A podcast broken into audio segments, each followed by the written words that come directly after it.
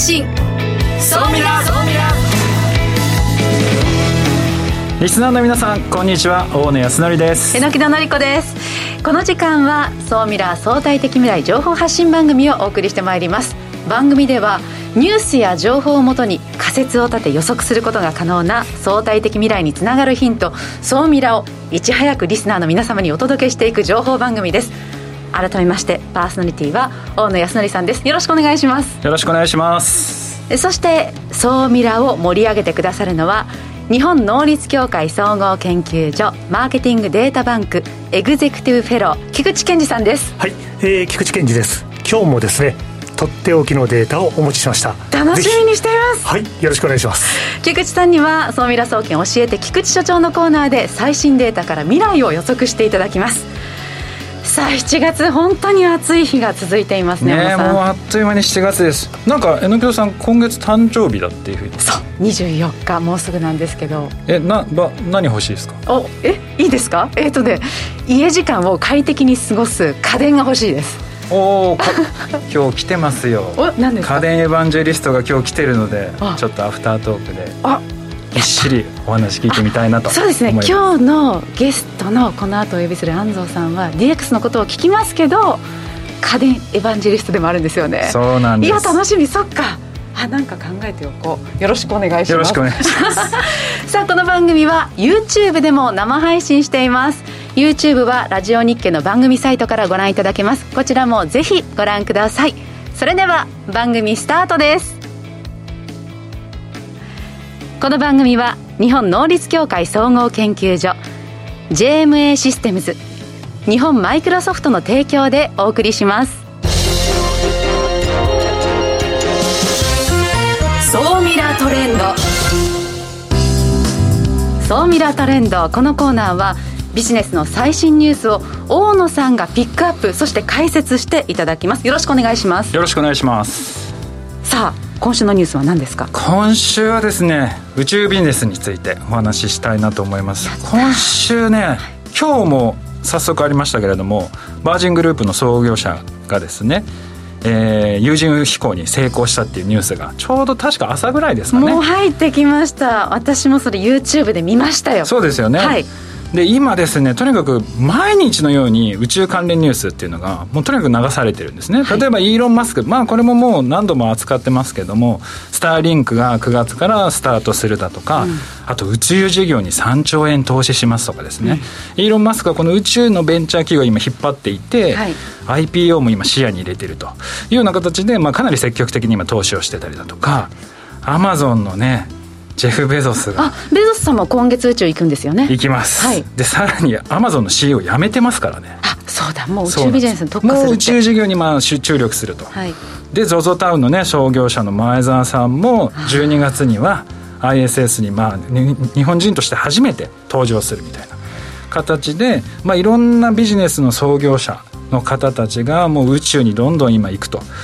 いうようなニュースがですねとにかくいろんなところにも出てると。いやだからそういう意味では2021年は宇宙旅行ビジネス元年って感じですね。そうなんですよね。そういうニュースがすごい立て続けにまあ続いてるんですけれども。ただ一方ですねやっぱり宇宙旅行関係ばかりじゃなくてですね、はい、いろんなビジネスが実は今宇宙ビジネスって成長してまして、う。ん、そこをですね今日フォーカスしていろいろお話ししたいなというふうに思ってます。なんだろうどんな流れなんですか？まずですね、はい、今まあ宇宙旅行っていうのが自由化されたりだとか宇宙ビジネスがこう自由化してるっていうのがあるんですけれどもともと宇宙事業って国策だったんですね。そうですね。はい。もう NASA がやってたんですけれども、はい、まあ膨大にコストがやっぱりかかってしまうので、まあ、自由競争でまあコストを削減していきましょうと、うん、なのでスペースシャトルを退役させて民間にそれを委託しましょうと。で実際それがまあうまくいってですね、え高性能な部品だとか市場原理で安くなってきて、はい、コストが20分の1ぐらいまでに減少してきた、えー、でも民間が入ることによってそんなにも変わるんですね。そうなんです。それであともう一個やっぱりあったのがやっぱり我々が持ってる例えばスマートフォンとか、ああいうものがどんどん増えてくると実は言うとロケットの中に加速度センサーだとか、はい、GPS とか重要な部品があるんですけど、そういうものっていろいろ大量生産されるようになってきたので、まあ、そういうのもあってどんどん価格が下がっていったと。で宇宙関連ビジネス市場って今の40兆円規模にまでも成長してきてるんです。あ今現在です今現在。それでこう2040年にはまあ100兆円ぐらいにいくんじゃないかというふうに言われていて、ええ、まあ、自動車産業もまあちょっといろんなデータがあるんですけど150兆円っていうところもあれば300兆円っていうのもあるんですけど、まあ、自動車産業に次ぐまあ大きな市場規模になるんじゃないかと言われているのがこの宇宙ビジネスなんですね。じゃあここをやはり狙ってきている企業も多そうですね。多いです。それで我々が今見てるのってどちらかというと通信サービスとか、まあ、スターリンクとかそうですけどあと旅行サービスとかそういったところが結構フォーカスされがちなんですけど、うん、実は言うと衛星1個打ち上げるにでもですね日本製の部品がいっぱい使われてたりだとか、はい、もう打ち上げもそうだしいろんなところで今ビジネスがあの伸びてきてます。でその中で結構面白いのがですね画像とかデータを使ったビジネスなんですよね。え例えばどういうこと？そうですよね。これなんかイメージ湧かないですよね、うん、で静止型とかこのデータサービス何が違うかというとですねリアルタイムで画像が収集できるようになるんですけど、ええ、じゃあリアルタイムで高画質な映像とか画像が手に入ると我々の生活どんなことが関係してくるのかというと、はい、例えばなんですけどリアルタイムにかなり正確な交通渋滞が分かれば、はい、もう渋滞に巻き込まれるってことがなくなるかもしれないし。精密な天気予報っていうのができるようになってきたらもう雨で濡れるっていうことももうなくなってくるかもしれないし。あともう実際これもスタートしてるんですけど、例えば石油コンビナートの蓋の浮き沈みを見て、石油の今使われてる量とかを計算して先物取引に活用したり需要が分かるんだ。そうなんですね、スーパーだとかでブラックマンデーとかそういった時にえー、どれくらい人が行って買い物をしてるのかっていうのが分かるようになってくるといろんなとこでビジネスの応用が効いてくるので実は言うとこの動画とか静止画のデータこのサービスっていうのはすごく実は重要なんですよね。だから本当にカメラ技術も向上しているからこそこれから花開いていくところなんですね。そうなんです。でそれに向けてですねやっぱりいろんなベンチャー企業も育ってまして、ええ、あのスパイアとかアストラだとかロケットラボとか、まあ、いろんな企業が今実はとアメリカでは登場してきてると、うん、大体100社ぐらい今出てきてるような状況で日本ではまだそんなに多くないんですけれどもこれからですねこういったところをいろんなところで目にする機会が増えていくのかなと、えー、中でも注目している企業ってどんなところがあるんですか小野さんえー、っとアストラという会社でアストラ。どういう会社かというと2025年までにですね、うん。えー、大体1日1個ぐらいロケットを打ち上げてたった6人でロケットを打ち上げられるような今計画っていうのを立ててるのがこのアストラになるんですね。すごく身近ですね。そうなんですそのそういったものをですね今そういう企業がどんどん出てきてるので日本企業もですねそこにどんどんどんどんこう投資をしてですねいろいろ頑張ってもらいたいなとは思ってますね。この2040年に100兆円になる？そうですね。っていうこの宇宙関連ビジネス。やっぱりここに入っていきたいというところ日本企業も多いんじゃないですか？えっとねまだねちょっと少ないんですよ。で日本ってすごく他の国に比べて実は負けないところがいっぱいあって、はい、部品調達が例えばすごくしやすい。自分たちの国内だけで生産できるとかそれが人材がすごくそのやれる人材が豊富だとか打ち上げ場所としても非常に最適でバージンとかもあの日本を宇宙港とすあの利用するみたいなことを発表してたりだとか日本にとって非常にチャンスなので、うん、まあ、新規事業だとかいろんなこと新しいことをやる方はですね、はい、ぜひ宇宙事業にも注目していただければなと思います。今週の「総ミラトレンド」は宇宙ビジネスを取り上げました。以上「総ミラトレンド」でした。ここで一旦 CM です。相対的未来情報発信「総ミラ」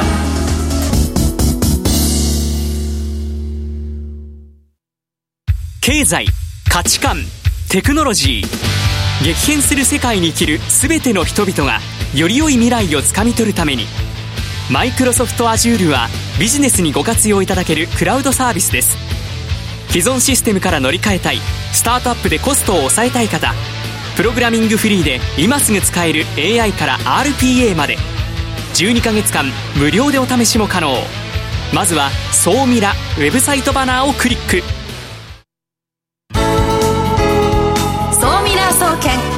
えて。菊池所長。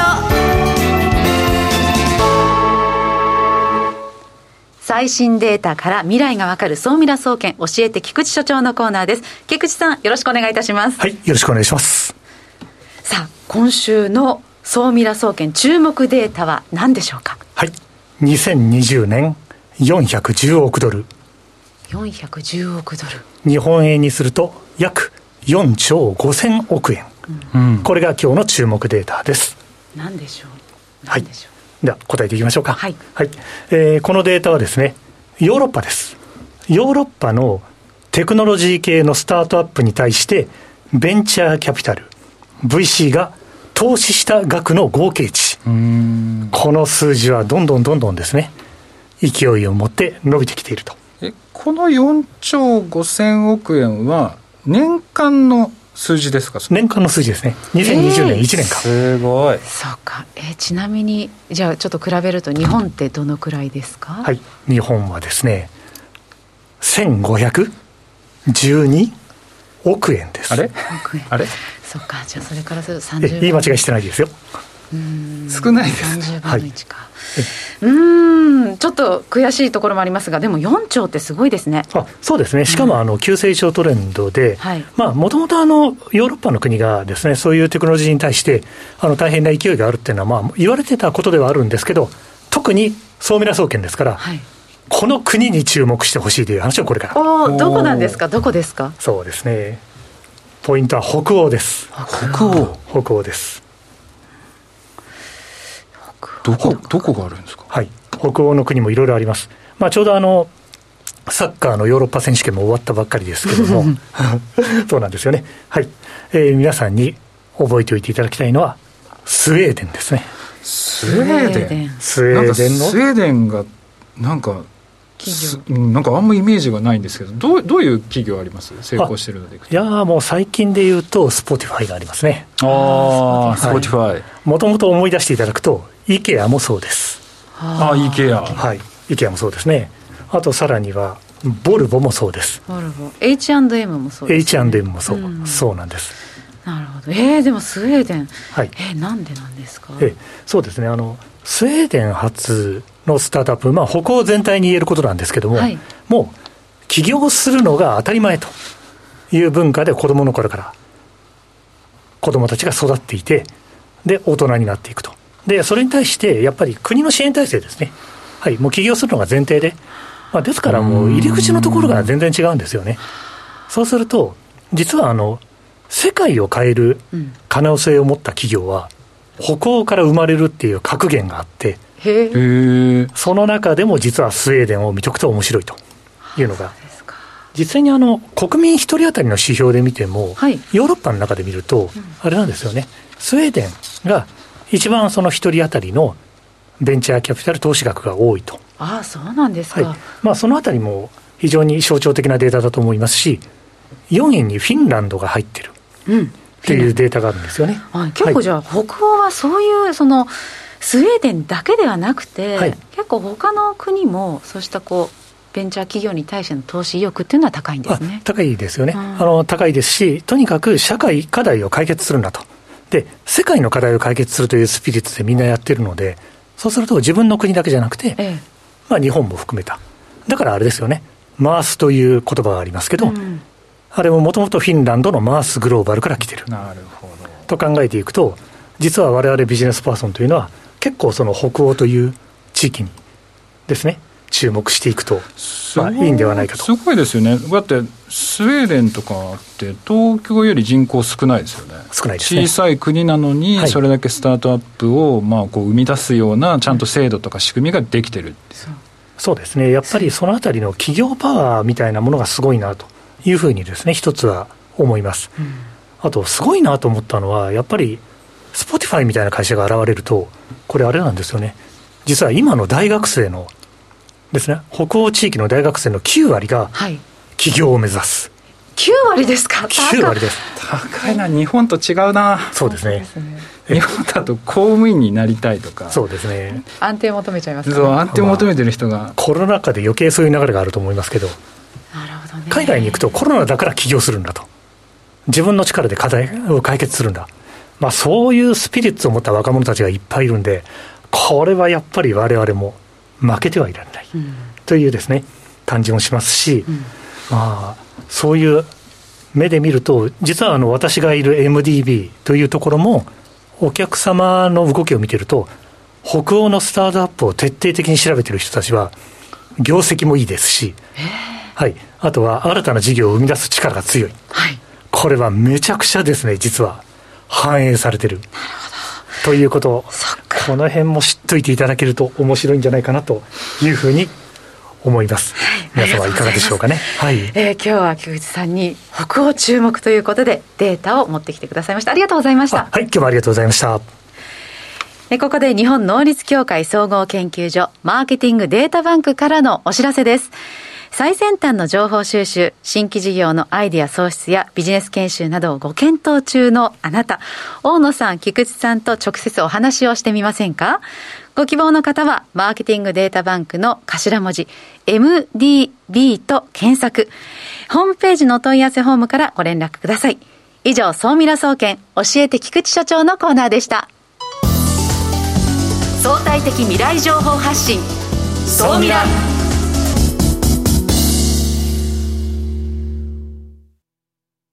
経済価値観テクノロジー激変する世界に生きる全ての人々がより良い未来をつかみ取るためにマイクロソフト Azure はビジネスにご活用いただけるクラウドサービスです。既存システムから乗り換えたいスタートアップでコストを抑えたい方プログラミングフリーで今すぐ使える AI から RPA まで12ヶ月間無料でお試しも可能。まずは「総ミラ」ウェブサイトバナーをクリック。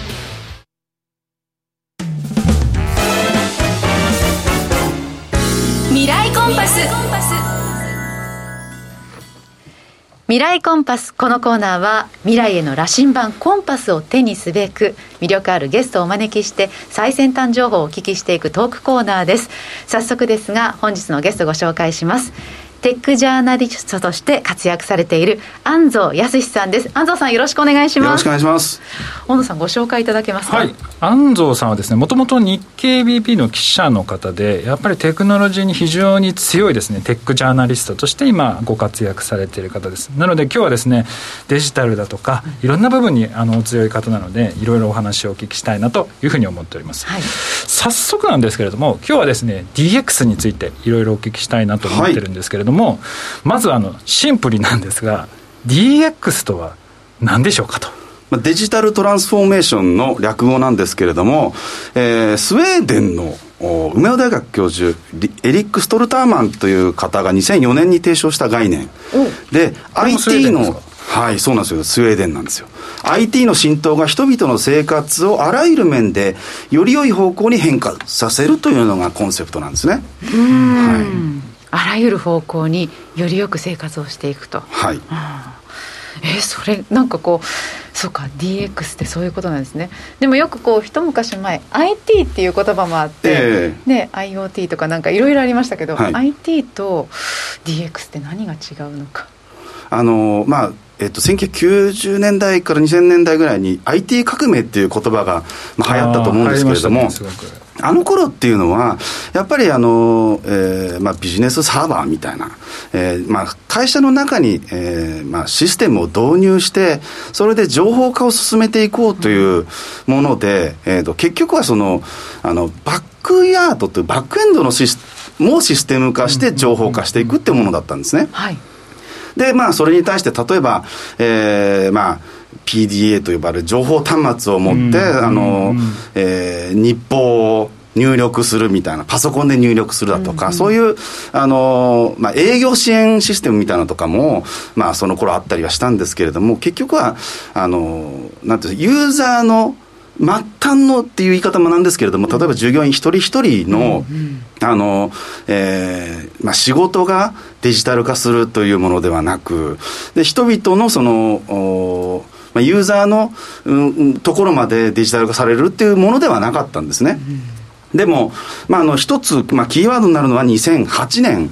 2008なんですけれども、そこがやっぱりその、まあまあ、IT というかそ、はい、こちらのテック業界における明治維新的なものだったと思うんですね。iPhone3G の発売ですよ。iPhone? まさにそうですね。はい。それがちょうど2008年の7月11日。そうですね。はい。私そこでやってました。販売してましたね。販売っていうか記者会見やってました、ね、私は朝一であの行列を取材してその後そのままあの取材後に並びましたけれども。世の中はこう9月にリーマンショックがあったりしたのでなんかこうそれどころじゃないみたいなこう経済のニュースもありましたけど IT ではそっか iPhone が発売されたそこから始まったんですよねで iPhone のやっぱりすごいところっていうのは、はい、もう当初から、えーまあ、マルチタッチパネルディスプレイ。あの今当たり前になってますけど、はい、その前のタッチパネルっていうのは銀行のあの ATM とかもそうですけど基本的にあの感圧式で、うん、あのすごく操作感悪かったんですよ。何度もなんか強くこう押してるイメージがありますね。あのタッチペンとかでも使える方式ではあるんですけどその代わり感度が悪かった、はい、それがその静電容量式という指で操作できるようなものになったことによって一気にこうユーザーインターフェースが大きく変わったんですよね、まあ、あとは加速度計だとかを、うん搭載したことによってあの持っている人のまあ動きみたいなのもまあ計測できてそれでまあ例えば活動量計みたいな機能を搭載したりだとかそういうこともできるようになった。まあ、あとはその、えー、iPhone3G で、まああのえー、2008年にと、えー、発売されたもので、えーと、日本では初登場になったんですけれどもその時にもう GPS も搭載されてるんですね。ユーザーが今どこにいるのかっていうのもはっきり分かるようになったんですよ最初から。あの当時の出てる家電製品とかで、ええ、GPS と加速度センサーが入ってるのってあんまなかったですなかったんじゃないかと思いますね、まあ、スマートフォンと呼ばれるものはその前からあって、まあ、あの2005年には003だとか、そういうものですごく一部のユーザーがこう熱狂したんですけれども、そういうものにはあの小型パソコンみたいなのの延長線上だったと思うんですよね。うん、それがもう2008年の iPhone3G っていうのは、もうそこはあの、取っかかりであって、そこからユーザー一人一人の、まあ、情報というか、動きだとか、うん、今どこにいるのか、うん、今その活動しているのか寝てるのかみたいなのまで含めて、えー、センシングするっていうところまで見据えた製品だったと思うんですよね。でも安藤さん、確かに言われてこう改めて思ったのは、確かに2008年のその iPhone 以降、すごく急激に変わっていったなっていう感じがするんですけど、はい、他にもなんか DX のいい事例みたいのって、なんかあったりします？例えばですね、えーと高速バスのウィラーエクスプレスというものなんですけれども、そこはあの、えーまあ、ある時期、その高速バスでその居眠り運転で事故とかがあったじゃないですか、それで、まああのまあ、富士通のです、ね、そのセンサーをあの耳のところに取り付けることによって、運転手の動きをまあ、把握するんですね。で、こう、こっくりしたら、あの、まあ、居眠りを始めるというか、その、えー、眠くなっているというのを検知したら、えー、センターの方に連絡がいって、それで、まあ、あの、ちょっと、あの、うつらうつらしてるので、うん、あの、早めに、えー、まあ、休憩を取りましょうとか、そういうふうに言ったり、みたいなことができるようになって、それで安全に運行できるようになったと。まあ、それだけではなく、当然、あの運転手にとっても、居眠り運転したいわけではないし、やっぱりあの安全に、えーまあ、皆さんに安心して乗ってもらいたいっていうのは、当然、運転手も同じなので、あの運転手の側も、えー、乗るユーザーの側も、まあ、会社としても、すべてが幸せになる。っていうような事例じゃないかなと思いますね。こんな質問していいのか分かんないですけど、こう DX って今こう、どの企業も導入すべきというようなこう流れになってますけど、えー、DX のこう導入のこう成功、そうじゃない失敗のこう見極めってどういうところになるんですか？やっぱり、まず、あのはっきりと目標を立てて、それに対、それをちゃんとそのクリアするかどうかっていうことだと思うんですよね。あの今だと例えばテレワークという需要がすごくあると思うんですけど、それをまあいろいろとこう阻害する要因っていうのはあると思うんですよ。例えばあの決済フローがその上長にこう反抗してもらわなきゃいけないとか、そういうのがあると、どうしてもそのために週に1回だとか2回だとか行かなきゃいけない、あの会議ぐらいだったらリモートでなんとかなると思うんですけど、そういうところは、じゃあそれはなんとかクリアしないと、あの、まあ、電子決済ができるようにするとか、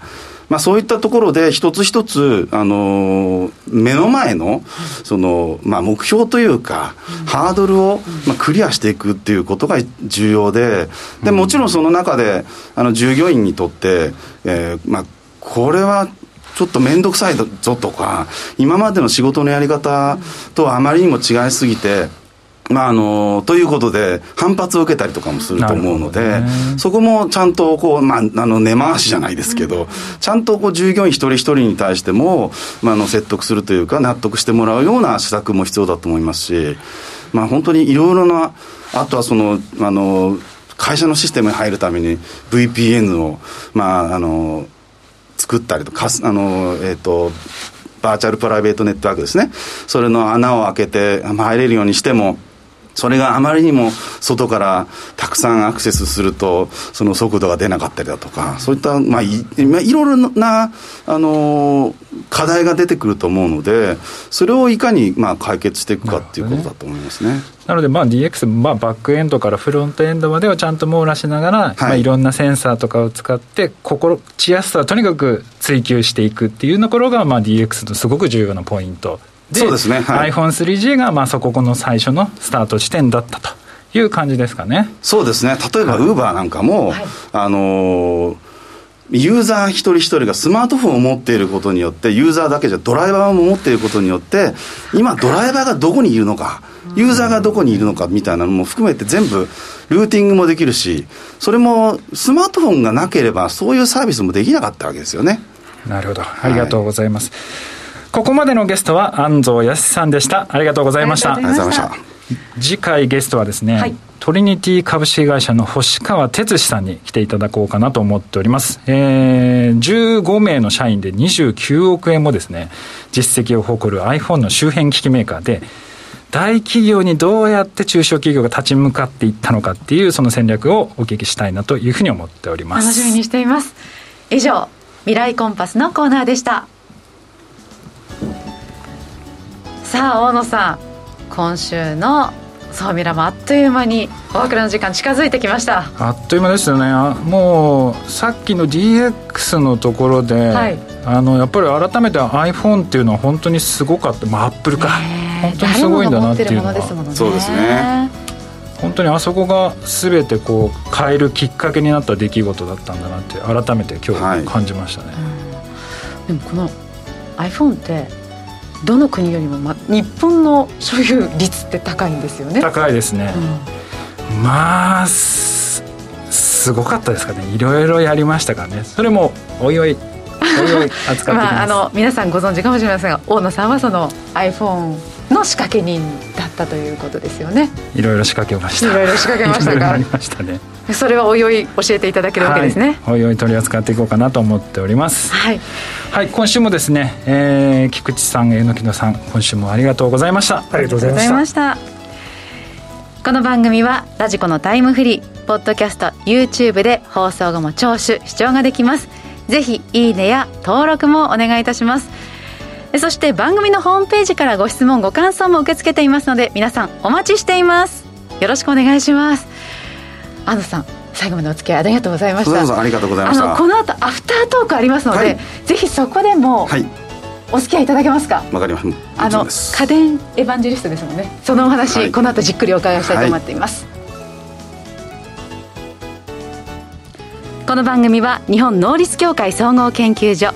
JMA システムズ日本マイクロソフトの提供でお送りしました。